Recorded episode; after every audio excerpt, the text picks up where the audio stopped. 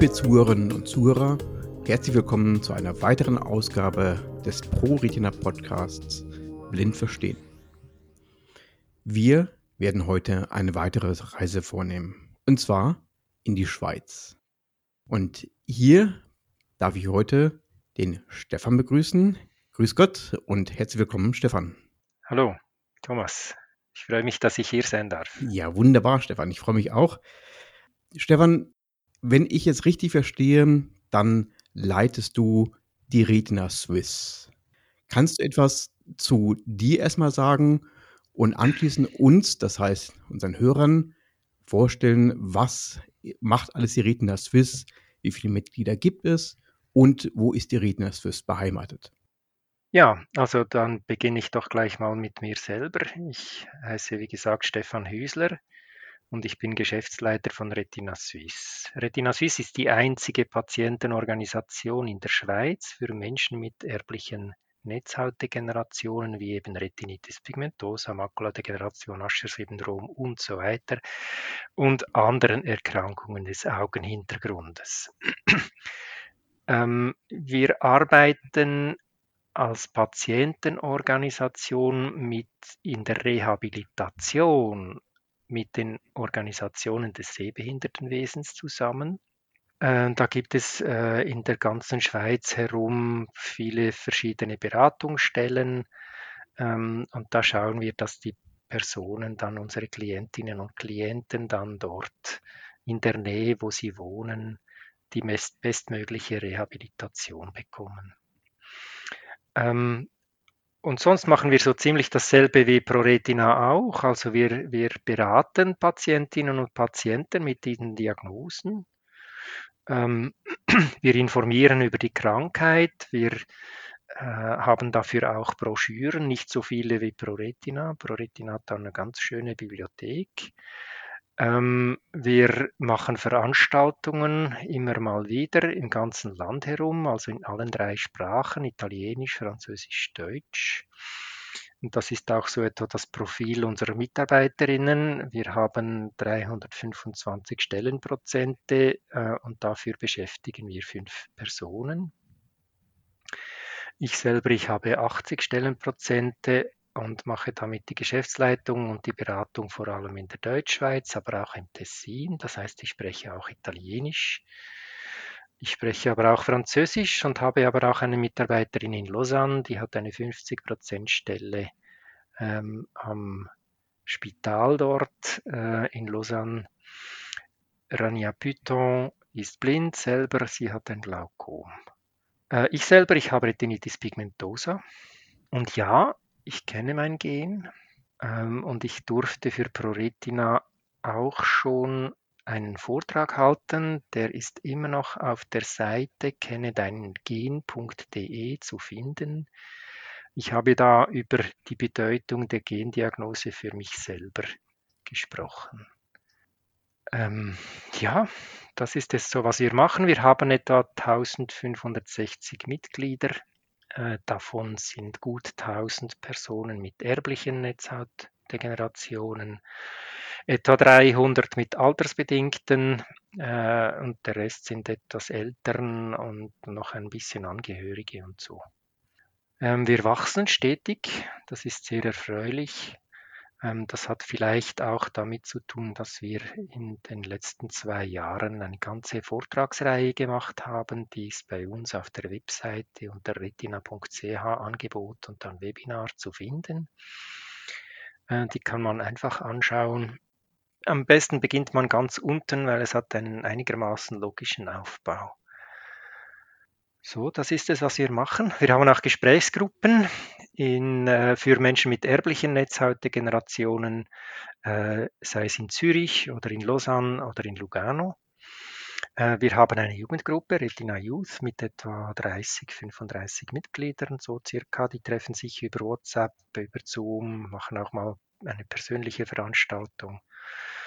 Äh, und die sind jetzt auch ganz stark engagiert in der Planung der Retina International World Congress in Reykjavik des Jugendtreffens da. Ähm, das wird eine gefreute Sache. Ich hoffe, wir dürfen dann wieder reisen. Mhm. Ja, da schauen wir da mal, wie es dann, ich glaube, im Juni ist das richtig? Ja, oder wann genau, das? das ist am genau. Anfang Juni. Ja. Ja, genau. Also wer da Lust hat mitzukommen, ist herzlich willkommen. Ich glaube, die isländischen Kolleginnen und Kollegen freuen sich, wenn wir da möglichst zahlreich ankommen. Ist nicht ganz gratis, glaube ich, Island, für, für uns Schweizer auch nicht so, aber ähm, trotzdem eine Reise wert. Bevor ich auf die, auf die vielen Klischees, die die Schweiz betrifft, zu sprechen komme, Stefan, das hebe ich mir noch für später auf. ähm, ähm, du hattest gerade erwähnt gehabt, ähm, äh, es gibt ja scheinbar doch viele Kooperationen äh, zwischen unserer, der deutschen Vereinigung und der Schweizer Vereinigung. Ja, Kannst du etwas dazu sagen, wie da so die, die Stricke verlaufen oder die Netzwerke verlaufen einerseits und wann das Ganze begann? Äh, das begann wahrscheinlich so vor etwa 40 Jahren. Retina Suisse wurde 1979 gegründet. Ähm, Pro Retina ein paar Jahre vorher, aber nur wenig. Ja, 77, genau. Eben. Und äh, Christina Fasser war von ziemlich von Beginn weg dabei und, und da gab es dann Kontakte mit den ähm, altbekannten Persönlichkeiten von Geschitzki und so weiter. Ähm, die fallen mir jetzt nicht mehr alle ein, aber so einige kenne ich selber auch.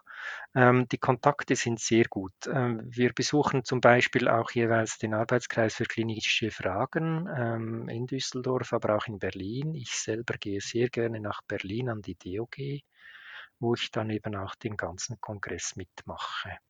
Ich plane jetzt auch an das Potsdam-Meeting zu gehen, zusammen mit unserem Genetiker Pascal Escher. Ähm, ich möchte das gerne einmal sehen, weil wir selber, wir haben in der Schweiz auch ein Swiss Eye Research Meeting, wie das bei uns heißt. Ähm, da treffen sich, und das ist so ähnlich wie beim Potsdam-Meeting, glaube ich, die jungen äh, Forscherinnen und Forscher und präsentieren da ihre Arbeiten. Und wir machen dann, äh, wir, wir spenden einen Preis für Postdocs äh, und Studierende. Ähm, ist, ist eine schöne Sache. Wir sind natürlich auch sehr gut im Kontakt mit Sandra Jansen, Markus Georg, mit, mit Franz Badura und so weiter. Das sind langjährige Freunde. Das, das, äh, ich ich finde das sehr, sehr gut, weil nur die Vernetzung und der Austausch, der bringt uns eigentlich auch weiter und natürlich auch, ähm, das, du hast das Potsdam-Meeting schon erwähnt, das ist ja mittlerweile, ja, ich würde mal sagen, eine Institution Ja, ja. geworden. Ja, Und ähm, für unsere Hörerinnen und Hörer, falls ähm, da nochmal Fragen dazu bestehen sollten, wir haben auch einen Podcast, äh, wo nochmal erklärt wird von dem Thema unserer Stiftung her, was alles auch an dem Potsdam-Meeting passiert. Also ich kann da nur noch ermuntern, diese Folge auch nochmal sich anzuhören. Ähm, Stefan, was ich mich gefragt habe, ist, warum gibt es eigentlich keine Organisation in Österreich? Das ist eine gute Frage. Oder in Ähm, Südtirol, das wäre ja auch noch, ich meine, ja, hm? Ja, ähm, also es gibt ja die Retina Italia Onlus. Ähm, in Italien ist es ein bisschen ähm, aufgeteilt. Es gibt da viele, viele verschiedene Organisationen in diesem äh, erblichen Bereich, aber auch AMD und so weiter. Äh, und die sind dann unter dem Dach von Retina Italia Onlus äh, zusammengefasst. Äh, Asia Andrao hat das irgendwie vor zehn Jahren mal geschafft und ähm, das funktioniert gut und dort können wir auch sehr gut zusammenarbeiten. Aber Österreich ist leider ein blinder Fleck auf der Landkarte, wirklich ein blinder Fleck. Da Im kann ich wahrsten Sinne des im Wortes. wahrsten blind. Sinne, ja, ja, Ja, ja, ja. Ich habe 2019 in St. Gallen eine Jubiläumsveranstaltung gemacht, 40 Jahre Retina Suisse, eine zwei Tage dauernde Veranstaltung. Ich habe äh, Einladung, Einladungen geschickt ins Österreichische. Ich habe den Kontakt gesucht mit der äh, österreichischen Blindenverband dort, ähm, Vorarlberg und wie die alle heißen. Ich habe keine Reaktion gekriegt, aber keine. Eine Antwort, vielen Dank für das Zusenden des, der Einladung wäre ja eine Antwort gewesen, aber nicht mal das ist gekommen. Ich finde das sehr schade. Und das hat schon damit zu tun, dass der österreichische Blinden- und Sehbehindertenverband all diese Organisationen geschluckt hat und nichts mehr anderes erlaubt. Und letztlich hat es dann auch wahrscheinlich eben mit der Finanzierung zu tun, wie immer. Mhm. Weil es, es ist ja schon so, in Wien gibt es auch gute Wissenschaftlerinnen und Wissenschaftler. Also da, da geschieht gute Forschung grundsätzlich und, ähm, und es gibt Patienten in Österreich. Also von daher ja, warum nicht, oder? Aber es geht ja dann auch noch weiter. Ich meine, Ungarn ist dasselbe ähm, äh, all diese neuen Staaten da, das wäre schön, wenn sich da etwas formieren würde. Es, es geschieht so langsam etwas, aber wie viel, das ist, sind so zarte Pflänzchen. Und ob sie sich dann in Retina International wiederfinden, das ist dann nochmal eine Frage, weil die Anforderungen sind dann doch relativ hoch. Also ich, ich weiß, dass wir Zuhörerinnen und Zuhörer in Österreich haben. Mhm. Und äh, vielleicht, Stefan, lassen uns einmal den Aufruf starten, Falls sich jemand berufen fühlt, der kann sich jederzeit entweder an die Retina Swiss wenden oder an unseren Verband, also Pro Retina Deutschland e.V. Und wir sind da gerne beratend, äh, stehen da zur Verfügung äh, und helfen gerne auch im Aufbau.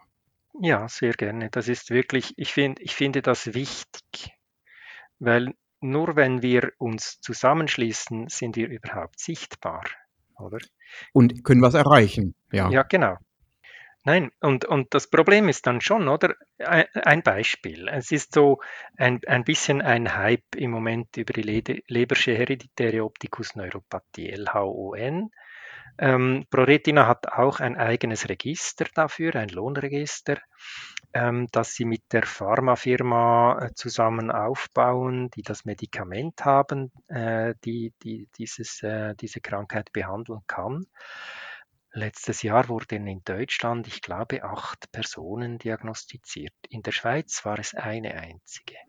Also da reden wir wirklich von seltenen Krankheiten, oder? Mhm, definitiv. Und, und dafür dann eine eigene Organisation zu gründen, das ist irgendwo, mhm. ist das nicht, der Aufwand ist nicht zu rechtfertigen, oder? Und deshalb muss man sich zusammenschließen, nur gemeinsam können wir das schaffen. Und auch Forschungsgelder akquirieren, Ganz genau. Wissenstransfer genau. äh, gewährleisten äh, und genau. alles, was dazugehört, was eben den Patientinnen und Patienten hilft. Genau, und dazu gehört dann natürlich auch die Genanalyse. Die Gendiagnostik, die muss dann auch gemacht werden und das ist nach wie vor halt nicht in den Köpfen der Mediziner, dass man mit einer solchen Krankheit eine Gendiagnostik braucht. Ich, ich habe dazu mal Boton Roschka ähm, gehört. Ähm, wir waren damals äh, 2017, glaube ich, im Friedrich-Miescher-Institut in Basel. Professor Roschka hat da gesagt, if I tell you you have retinitis pigmentosa, I only tell you that you suffer from a chronic disease. Mhm. Also Retinitis pigmentosa als Diagnose ist nichts anderes als eine chronische Krankheit. Und wenn du wissen willst, was du hast, brauchst du die Gendiagnostik. Ja. Und in etwa 70 bis 80 Prozent der Fälle findet man ja das Gen mittlerweile. Stefan, wenn ich jetzt Schweizer wäre, ich weiß, es ist sehr schwer, Schweizer zu werden, ähm, aber. Brauchst du das Geduld, ja. Ja, genau. ähm, und vielleicht auch das ordentliche Bankkonto, ich weiß es nicht genau. Nein, nicht unbedingt, äh, ja. mhm. Habe ich in der Schweiz, gibt es ein Blindengeld in der Schweiz? Ist das vom Gehalt abhängig? Ähm, ist das gestaffelt, vielleicht von Kanton zu Kanton? Oder mhm. ist das äh, wie habe ich mir das vorzustellen? Hm, die soziale Sicherheit ist in der Schweiz ganz anders organisiert als bei euch in Deutschland. Ähm, ihr habt das Blindengeld und das ist von Bundesland zu Bundesland ein anderer Betrag. Und bei uns ist es einheitlich für die ganze Schweiz. Aber ich meine, mit 8,5 Millionen Einwohnern sind wir auch nicht gerade größer als ein Bundesland, oder? also 478 Franken ist dieses ähm, ähm, ihr sagt dem Blindengeld, wir nennen das Hilflosenentschädigung leichten Grades. Ähm, das ist eine Entschädigung, die es normalerweise gibt für Menschen, die Probleme haben bei der Verrichtung alltäglicher Aufgaben, wie zum Beispiel Anziehen, Ausziehen oder Absitzen, Abliegen, Aufstehen oder Verrichten der Notdurft oder Essen oder Körperpflege oder Fortbewegung und Pflege sozialer Kontakte. Also Personen auch, die zum Beispiel bettlägerig sind, eine Überwachung brauchen und so weiter. Das sind ähm, da braucht es jeweils zwei dieser täglichen Aufgaben. Dann gibt es den leichten Grad, beziehungsweise bei vier gibt es dann den mittleren Schweregrad und bei sechs gibt es den schweren Grad. Und das ist dann finanziell entsprechend abgestuft. Und das ist dann, ja, das geht dann beim, beim schweren Grad ist das dann bis äh, fast 1200, äh, fast 2000 Franken. Mhm. Aber wenn man sich dann vorstellt, eben da muss man katheterisiert werden zum Beispiel, das Essen muss eingegeben werden und so weiter. Also dann ist man wirklich hilflos. Und daher eben auch diese, diese Bezeichnung als hilflosen Entschädigung für uns eine diskriminierende Bezeichnung eigentlich. Weil für uns ist es die Sehschärfe, äh, Visus 0,2 respektive kleiner 0,2 oder Gesichtsfeld kleiner 20 Grad, horizontal, zentral oder in der Kombination äquivalent. Also dann kann zum Beispiel das Gesichtsfeld bei 30, 40 Grad sein zum Beispiel oder die Sehschärfe dann auch etwas über diesen 0,2 und der Augenarzt kann dann sagen, ja, das ist jetzt gleichwertig, wie wenn einer dieser beiden Werte unterschritten wären. Das gibt, dann gibt es das. Man muss dann ein Jahr warten, weil die Invalidenversicherung bezahlt das bei uns ein weiterer diskriminierender Begriff. Ähm, diese Invalidenversicherung vergütet diese 478 Franken und es kommt dann nicht mehr darauf an, ob ich jetzt ganz blind bin oder ob ich noch einen Sehrest habe. Und ähm, das kommt dann lebenslänglich, ähm, wenn ich das im sogenannten IV-Alter beantrage, ist das auch im AHV-Alter dann immer noch derselbe Betrag. Ähm, wenn ich dann aber zum Beispiel in ein Alters- oder Pflegeheim eintrete, dann wird es halbiert. Wenn ich das erst im AHV-Alter beantrage, ist es schon von da an nur die Hälfte, also 239 Franken als ob man dann weniger sehbehindert wäre zum mhm. Beispiel. Aber es ist halt so, ähm, die äh, soziale Sicherheit, die gehen davon, der Gesetzgeber, die gehen davon aus, dass man ja dann ein Berufsleben lang Zeit hatte, um ein Altersguthaben anzusparen, um solche wollen wir es Unbequemlichkeiten nennen, ist ein blöder Begriff, oder? Ja, ja. Ähm, Unannehmlichkeiten zu finanzieren, solche, solche eben ähm, Nachteile auszugleichen, sprich ein Hilfsmittel selber anzuschaffen oder was immer. Also es gibt dann auch weniger Geld für Hilfsmittel. Im Erwerbsalter, das ist dann bei uns 64 für Frauen, 65 für Männer, ähm, gibt es deutlich mehr Hilfsmittel äh, oder Entschädigungen für Hilfsmittel. So arbeite ich zum Beispiel mit JAWS also mit dem Screenreader JAWS. Mein Bildschirm ist schwarz. Ähm, ich habe eine Braillezeile, ich habe einen Braille-Drucker, ich habe einen Blindenführhund, meinen weißen Stock, ich habe einen Scanner, auf, einen Flachbettscanner auf meinem Put. So, das ist etwa das, was ich brauche.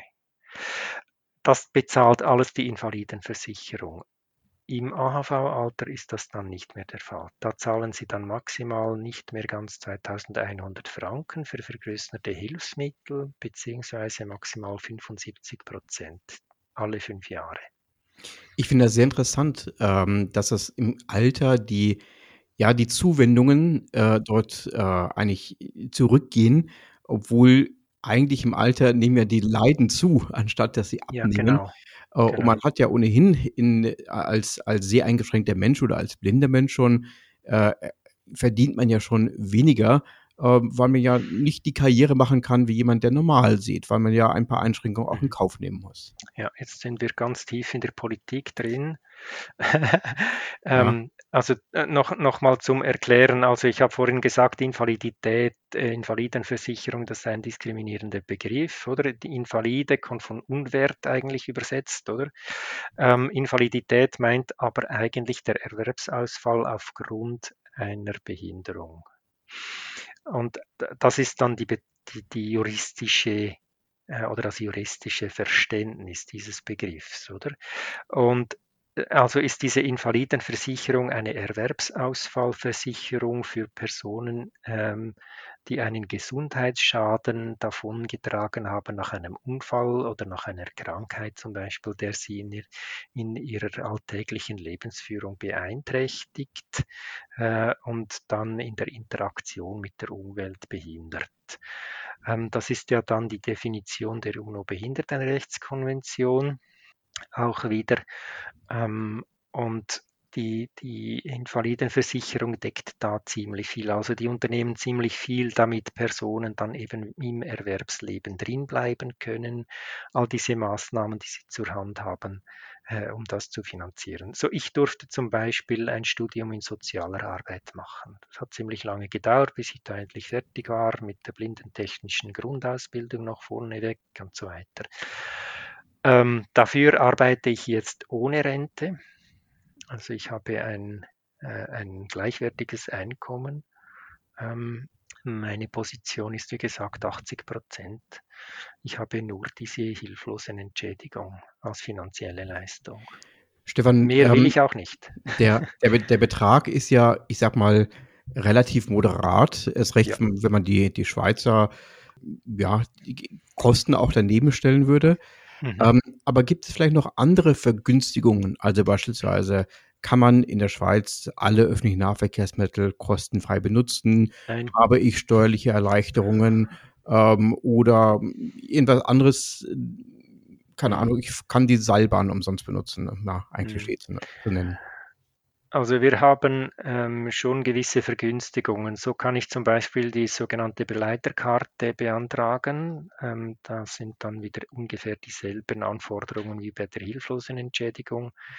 Und mit dieser Be Begleiterkarte kann ich dann in den Zügen, sei es im Nah- oder im Fernverkehr, in den Trams und Bussen in den Städten und überall, wo es äh, als öffentlicher Verkehr deklariert ist, kann ich dann fahren. Ich kann eine Begleitperson gratis mitnehmen. Eine Person muss den vollen Fahrpreis bezahlen. Da kommt es dann darauf an, was man für einen Fahrschein hat, oder?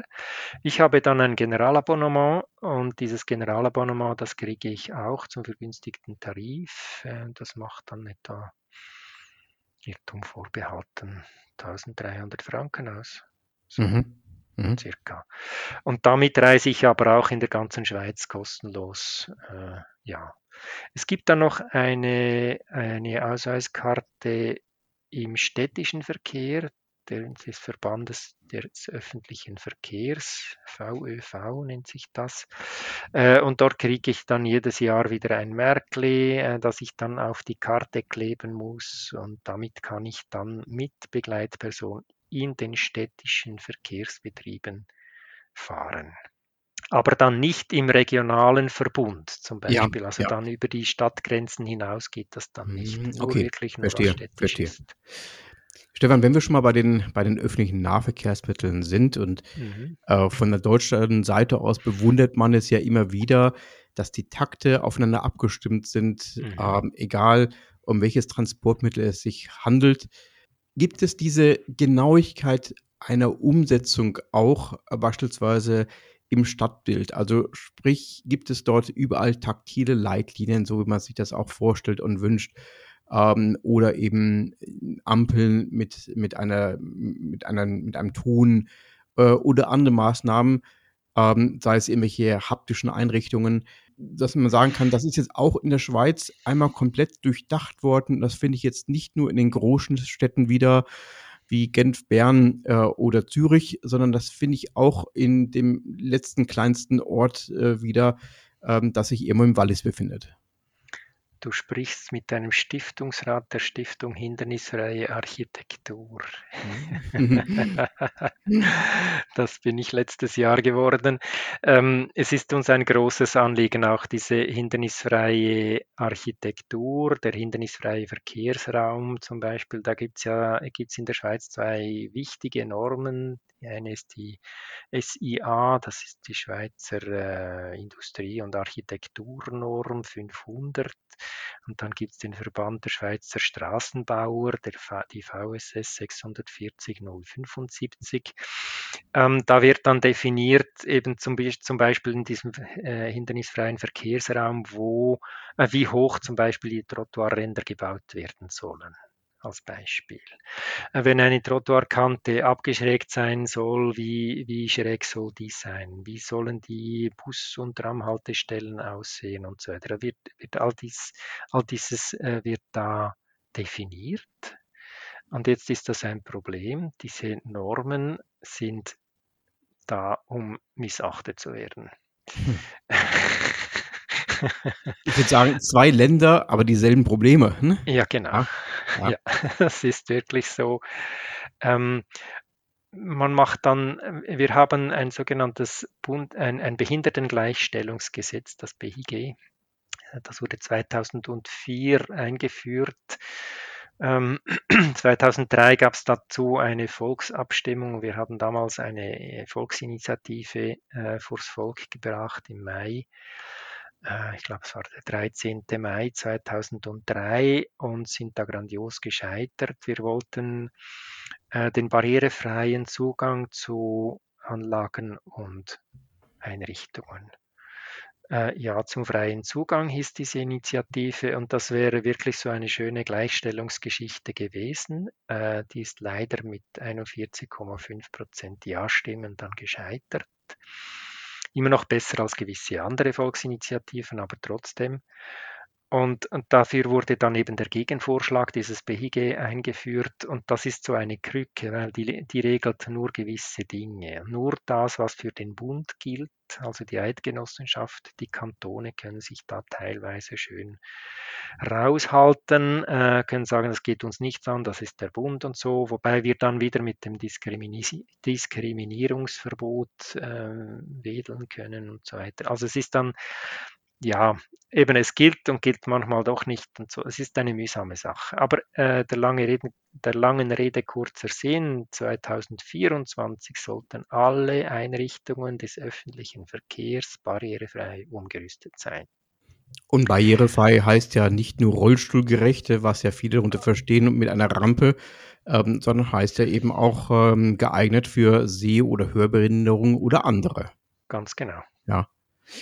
Also es, ist, es sind natürlich vor allem die Anpassungen an der Installation, die da geändert sein sollten, oder ähm, äh, Kommunikationssysteme, das war dann zehn Jahre, 2014 hätte das umgesetzt sein sollen, das war auch nicht so.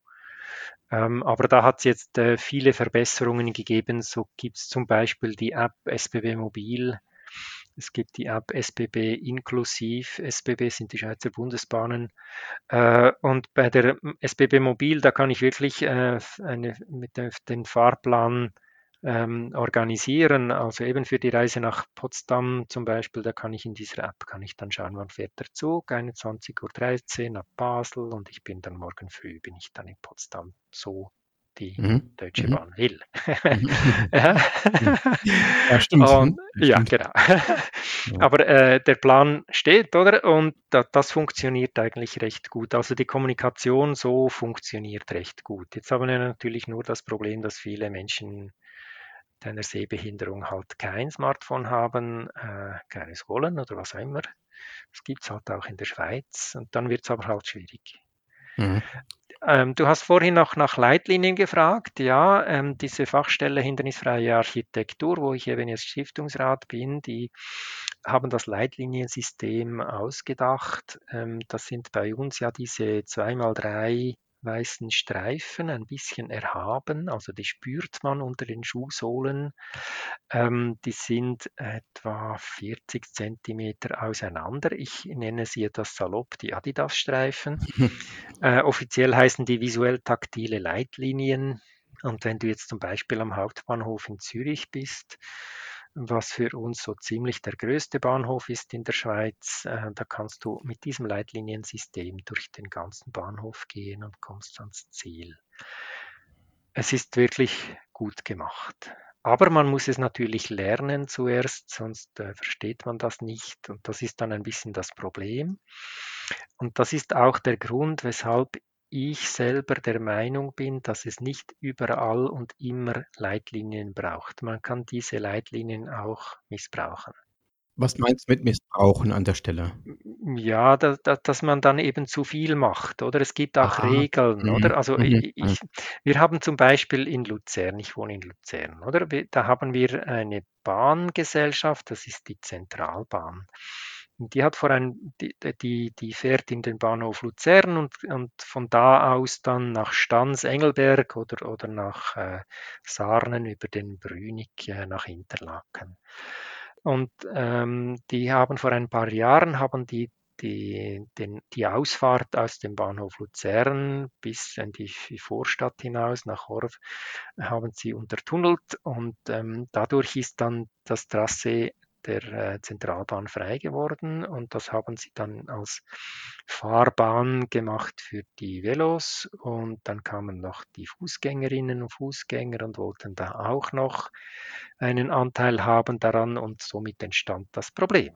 Oder barrierefrei bauen heißt oder hindernisfrei bauen heißt, dass eine Fahrbahn für Fahrräder zum Beispiel von der den Gehwegen für Fußgängerinnen getrennt sein muss. Mhm. Mhm. Und zwar physisch, nicht irgendwie nee, optisch. Optisch. Mhm. Also es braucht eine physische Grenze.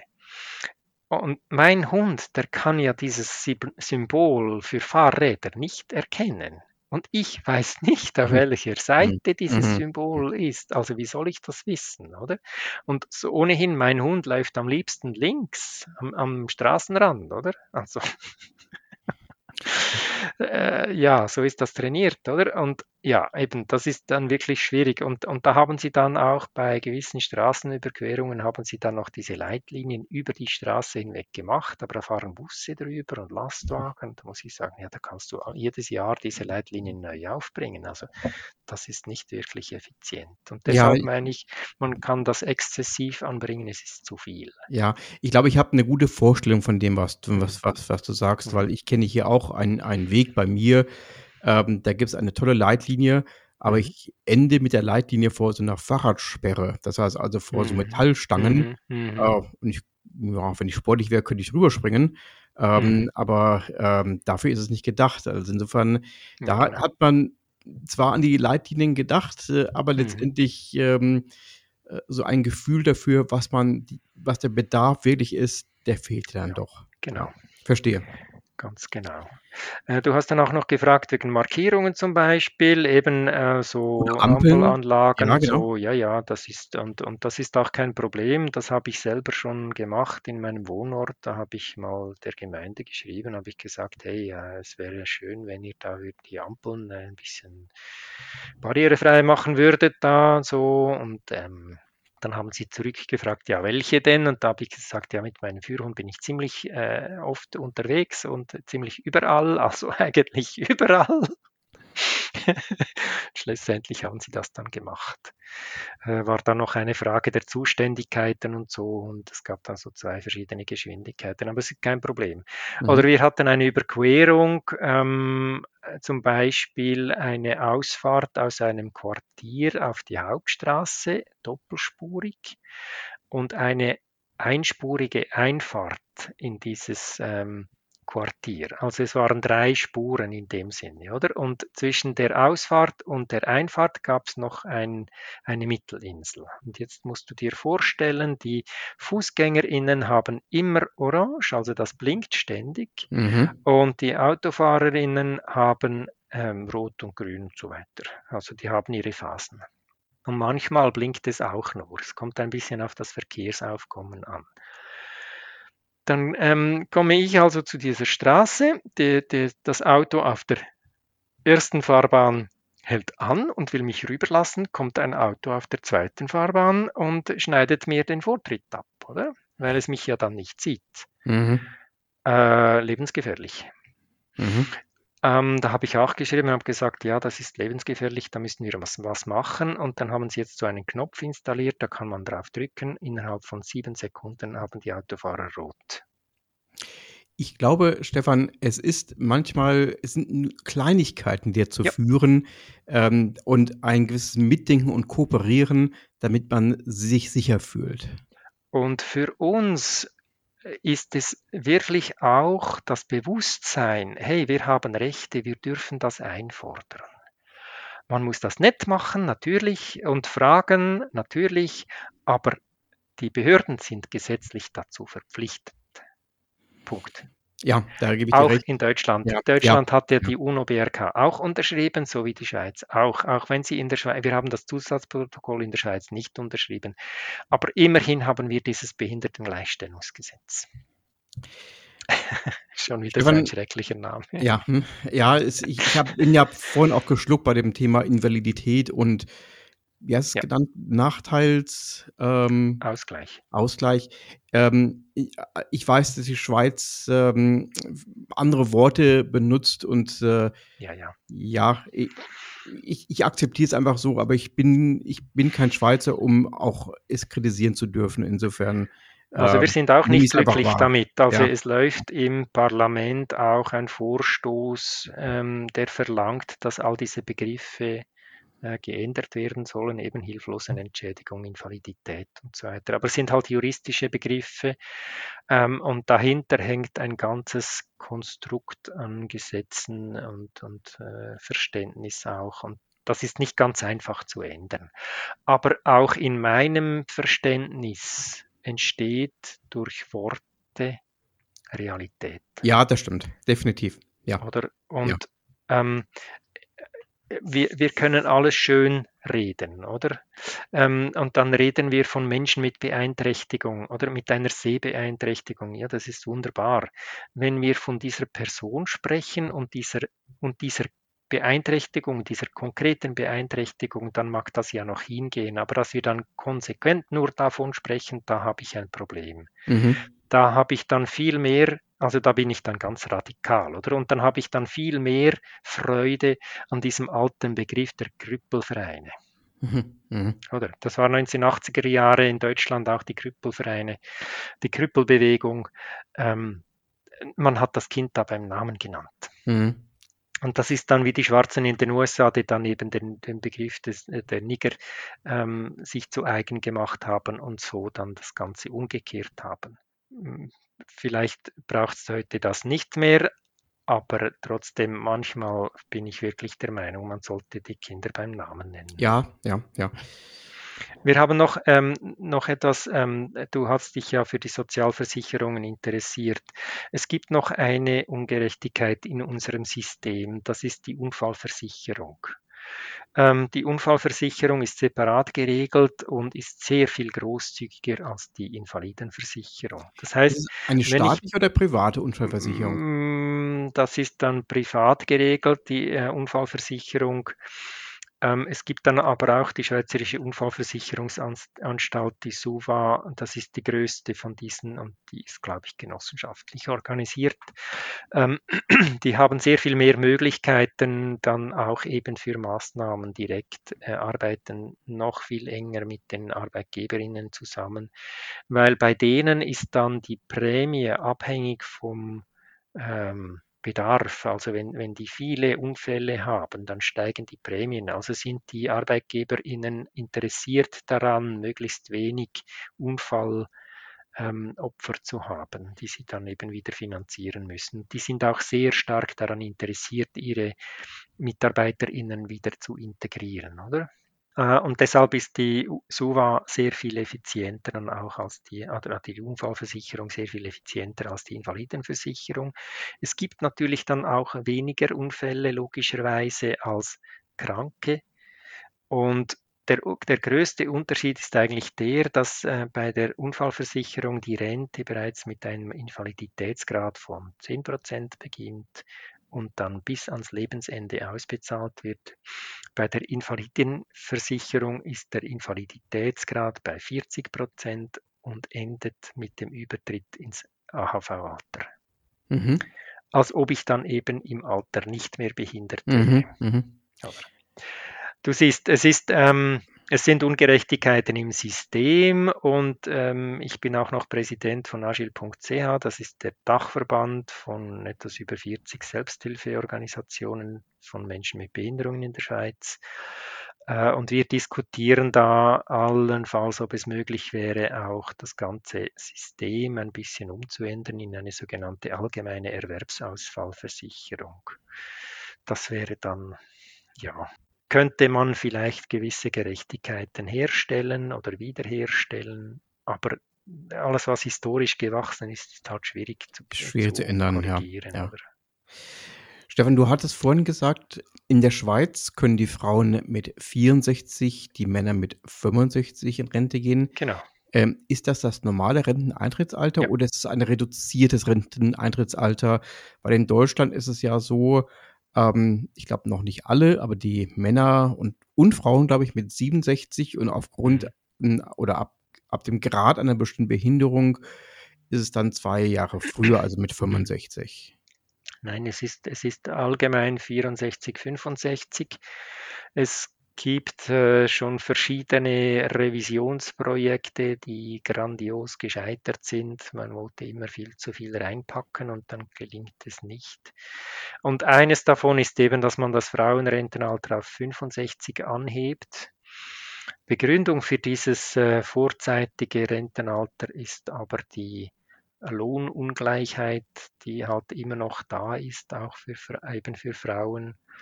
Ähm, Frauen in derselben Position erhalten halt oftmals immer noch einen tieferen Lohn als Männer in derselben Position mit derselben Qualifikation. Und das sind Ungerechtigkeiten. Man versucht das mit verschiedenen Maßnahmen zu korrigieren, aber das ist auch nicht einfach. Und man fällt halt auch immer wieder in solche Fallen rein. Ja, und äh, es ist überhaupt nicht nachvollziehbar, warum Genau. Für dieselbe Arbeit und Frauen leisten häufiger eine, eine bessere Arbeit auch und weil sie auch, auch manchmal auch mehr Verantwortung wahrnehmen, Stichwort Familie, als die Genau. Männer und warum sie dann auch noch weniger verdienen sollen, das Genau. entzieht sich jeglicher Logik. Aber eben, das, dann haben wir auch dieses äh, Mutterschafts, ähm, äh, Pause zum Beispiel oder den, die Elternzeit und so, das kennen wir in, in der Schweiz nicht. Mhm. Beispielsweise, also wir haben 14 Wochen Mutterschaftsurlaub und dann müssen die Frauen wieder an die Arbeit zurückkehren oder sie bleiben dann direkt zu Hause.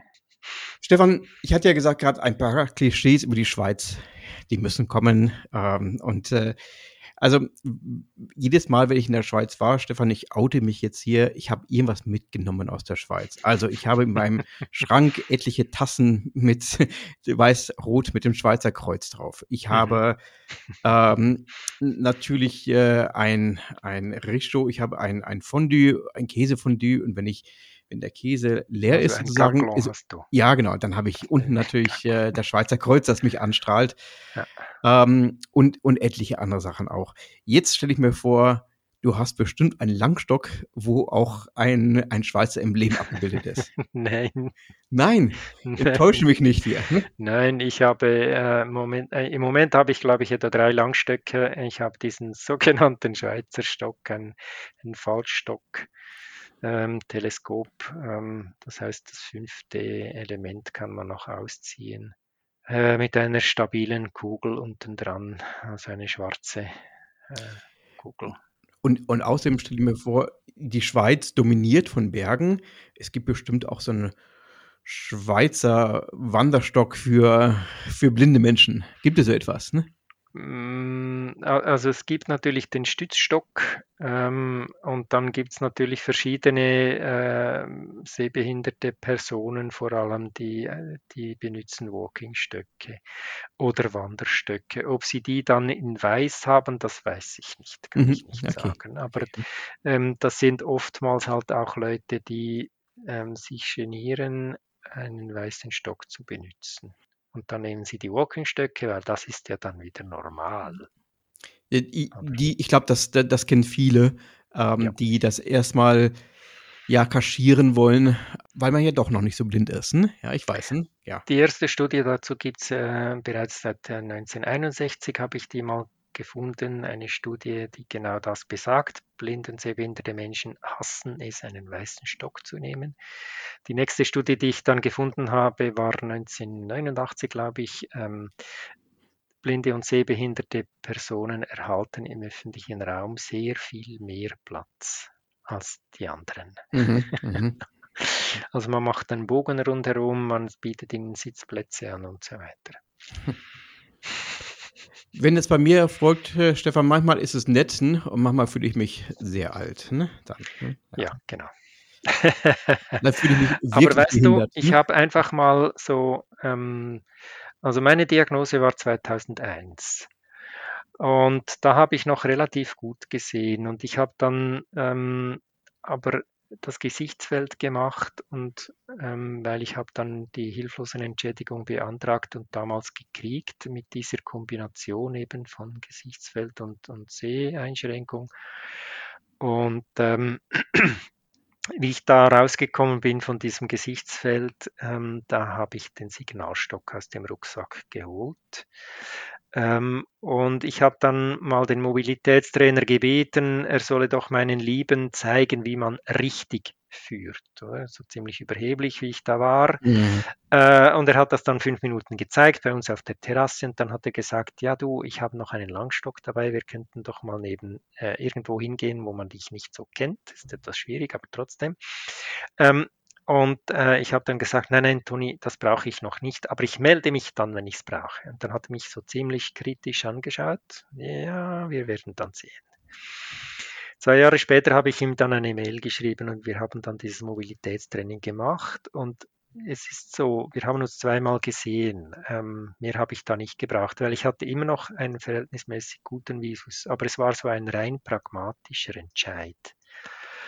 Und ich habe mir so dreimal, ähm, also äh, anders beginnen. Er hat mir am, äh, nach dem ersten Training einen Stock dagelassen, hat gesagt, trainier mal damit, versuch's mal, wie es geht und so, wie du dich fühlst und ob dir der Stock gefällt. Es war aber so ein ziemlich massives Ding, das ist mir viel zu schwer gewesen, so als Bürogummi. Ähm, ja, ist man, ist man sich nicht so gewohnt, oder? Äh, auf jeden Fall, ich habe dann am anderen Morgen habe ich dann überlegt, ja, soll ich jetzt diesen Langstock nehmen oder soll ich nicht doch wieder den Signalstock nehmen? Und da habe ich mir innerlich eine Ohrfeige gegeben und habe gesagt, ja, Moment mal, du hast ja eigentlich du hast ja gesagt, dass du diesen Langstock willst. Er hat dir den Langstock dagelassen, also jetzt brauchst du den auch. Punkt. Und dann komme ich an der Bushaltestelle vorbei, oder? Ähm, das, da habe ich gedacht, ja, jetzt diese Leute, die haben mich jetzt zwei oder drei Jahre lang gesehen mit diesem Signalstock. Was denken die jetzt da, wenn ich da so vor mir herwische und so? Habe ich mir wieder eine innerliche Ohrfeige gegeben und habe mir gesagt, ja, das geht dich gar nichts an. Wenn die was denken, dann ist das deren Denke und nicht meine. Dann haben die ein Problem und nicht ich. Ich habe mich für den Stock entschieden. Punkt. Und dann äh, auf dem Nachhauseweg, ich, ich wohnte in einer Wohnbaugenossenschaft, ich war dort Kassier. Da stand der Präsident der Genossenschaft vor dem Haus zusammen mit einem der Hauswarte. Und ähm, da habe ich so gedacht, ja, jetzt musst du mal den Stock ein bisschen zur Seite nehmen. Die müssen nicht gleich sehen, dass du da einen Langstock brauchst. So, da habe ich gesagt, jetzt hör mal endlich auf. Es reicht. Und dann habe ich meinen Stock vor mich hingehalten, habe da schön gewischt damit, so schön hin und her gependelt, oder? Ähm, und habe guten Tag gesagt und guten Appetit gewünscht und das war dann gegessen, die ganze Geschichte. Und seither vergeude ich keinen einzigen Gedanken mehr an diesen weißen Stock, aber keinen. Ich nehme ihn einfach, wenn ich zur Haustür rausgehe. Und ähm, ja, ob ich jetzt dann zur Abfallentsorgung gehe oder, oder ob ich einen Spaziergang mache, das ist ziemlich egal. Ich kann das, ich kann das sehr gut nachvollziehen, äh, was du sagst, weil ja. die, die Rebellion findet eigentlich nur im eigenen Kopf statt. Ja. Ähm, und äh, ich habe so ähnliche Erfahrungen gemacht und ähm, ich kann mich an eine Situation erinnern, das ist jetzt schon einige Zeit her, ähm, wo ich in der Stadt unterwegs war ähm, und ich gehe recht flott und auf einmal höre ich eine Stimme und es war ein Kollege von mir. Mhm. Und ich dachte mir, oh, das sollte jetzt ja wirklich nicht passieren halt. Warum in dieser Millionenstadt von München begegne ich jetzt einem Kollegen und der sieht mich quasi in meinem Elend? Ja. Und er sagte zu mir, Thomas, ich glaube, das größte Problem hast du selbst, die anderen ja. haben das nicht. Nein, die haben das schon lange gewusst. Genau. Und er dachte mir, wow, das war für mich wirklich ein, ein, ein, wie ein Befreiungsschlag halt. Und ich bin mhm. ihm nach wie vor sehr, sehr dankbar für diesen ja. sehr einfachen und für mich sehr hilfreichen Satz. Mhm. Um, und äh, seitdem habe ich damit auch keine Schwierigkeiten mehr. Ich muss ja. selber damit umgehen und wie die genau. anderen damit umgehen, das sollen sie selbst erlernen. Das genau. ist dann deren Behinderung. Ganz genau. genau. Jetzt haben wir für unsere Zuhörer ja. auch noch ein bisschen. Genau. was gesagt, ja. Das ist, äh, ist wirklich, ist mir ein großes Anliegen, diese Ja, ja. Mobilität, oder? Auch nachts, oder? Wir, wir organisieren Gesprächsgruppen, oder? Äh, für Menschen mit RP und anderen erblichen Erkrankungen. Ja, und dann, dann, ich kriege jedes Jahr kriege ich eine oder zwei Mails, hey, das ist am Abend, ihr solltet doch wissen, dass man am Abend ähm, nicht mehr rausgeht mit RP, oder? Und dann schreibe ich zurück, ja, Moment, ich habe selber RP, ich weiß das schon. Ja. Ja. Aber ich lasse mich nicht behindern. Stefan, wir haben am Ende unseres Podcasts immer noch fünf Fragen, die wir unseren Gästen stellen. Und ähm, so möchte ich auch äh, den Podcast heute beenden. Und zwar die erste Frage, Stefan, ist, was isst du gerne zum Frühstück? Ja, äh, ich bin da ganz bescheiden. Äh, Milchkaffee oder Tee, Orangensaft und zwei Stücke Brot mit äh, Marmelade drauf, Butter. Das ist alles. Ich, ich, da ich Klischee habe, ich denke, ähm, ich sagen, der Milchkaffee kommt aus der Jura-Maschine. Nein. Nein. Hm? Nein. Mhm. Stefan, wenn du die Möglichkeit hättest, äh, mit einer Person einmal essen zu gehen und mit der Person ein gutes Gespräch zu führen, wer wäre das? Das ist eine schwierige Frage, die habe ich mir sogar noch nie überlegt.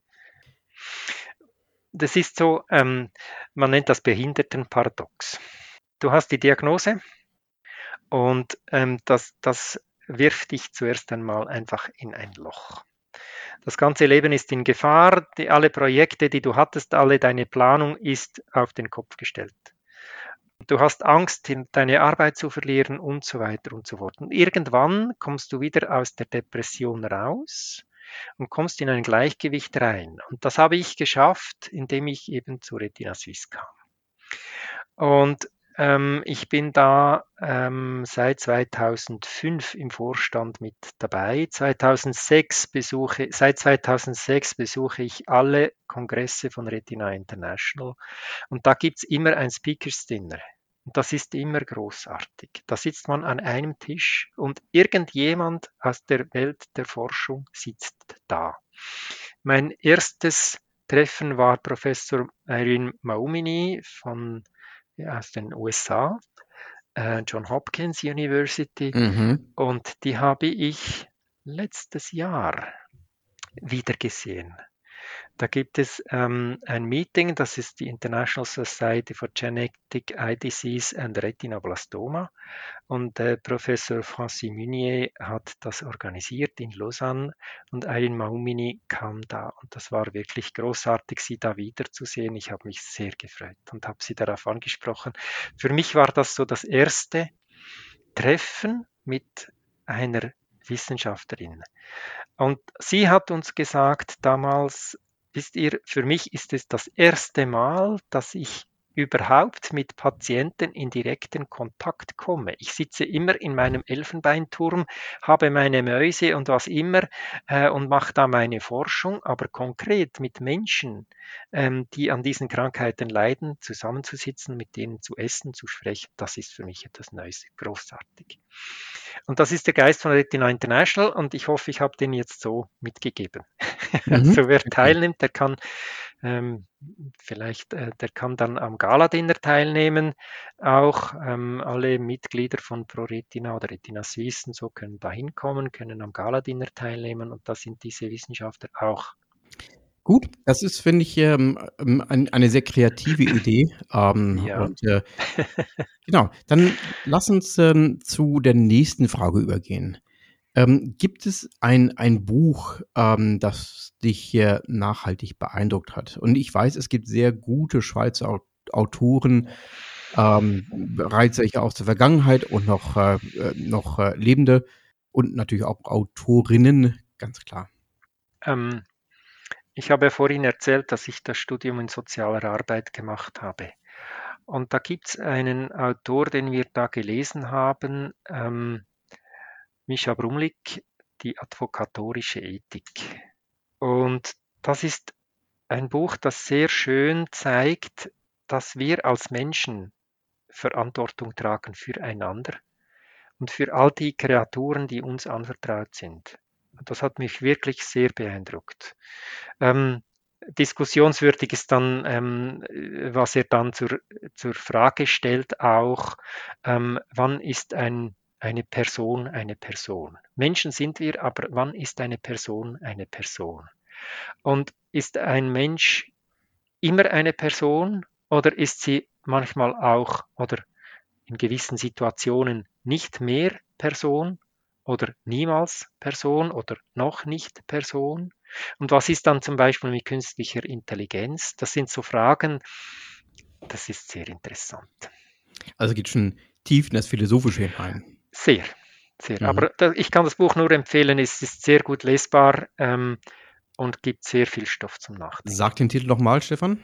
Das ist Mischa Brumlik, Mischa mit CH geschrieben, M-I-C-H, B-R-U-M wie Martha L-I-K, Advokatorische Ethik. Sehr gut.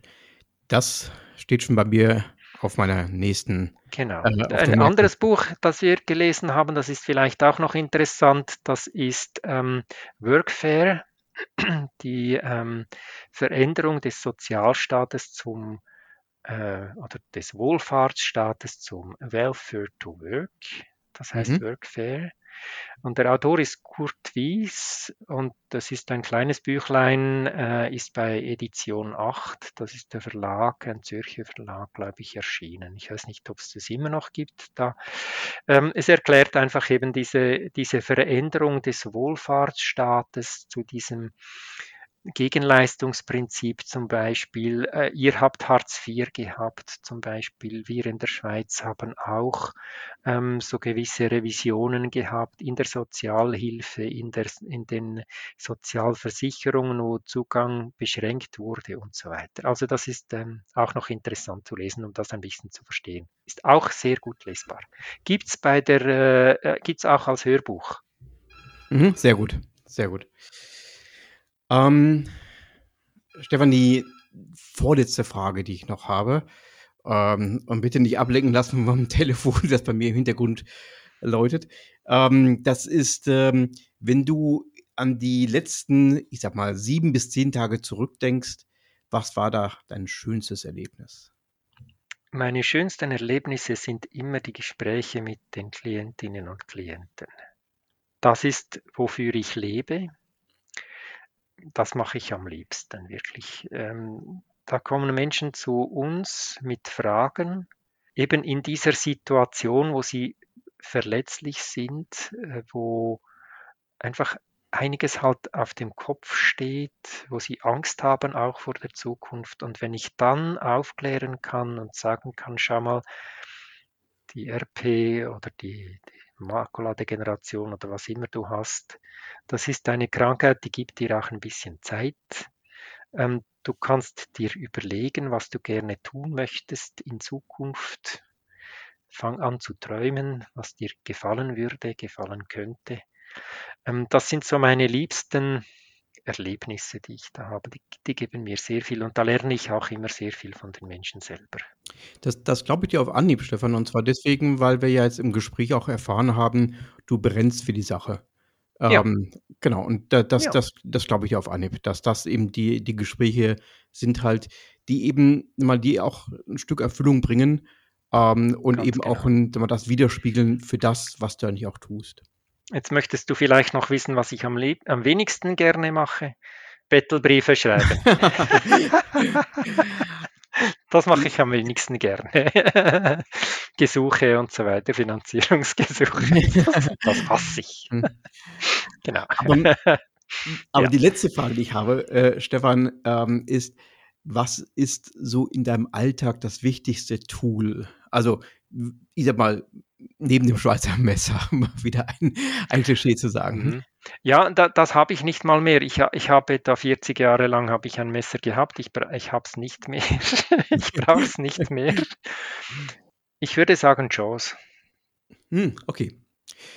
Absolut. Also das ist das Tool, damit kann ich arbeiten, damit ähm, habe ich Zugang zur schönen weiten Welt.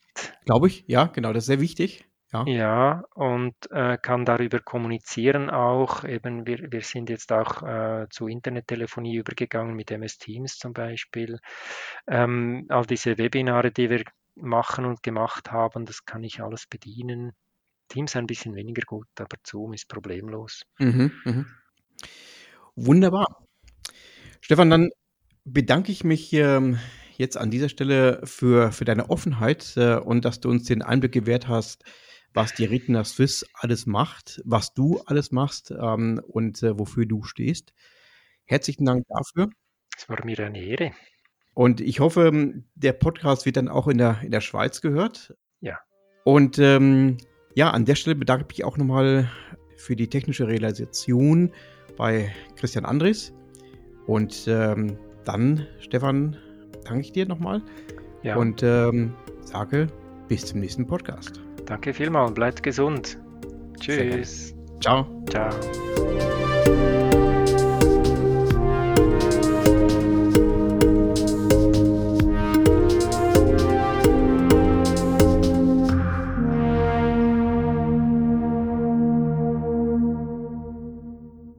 Vielen Dank fürs Zuhören bei einer weiteren Folge des Podcasts Blind Verstehen. Es folgt ein kurzer Sponsorenhinweis der Firma Okovision GmbH. Die Diagnose Retinitis pigmentosa und der fortschreitende Verlust der Sehfähigkeit verändern alles. Wir bei Okovision möchten, dass Ihr Gesichtsfeld erhalten bleibt. Dafür haben wir die Okostim-Therapie entwickelt und in klinischen Studien getestet. Erfahren Sie mehr auf unserer Website www.okovision.de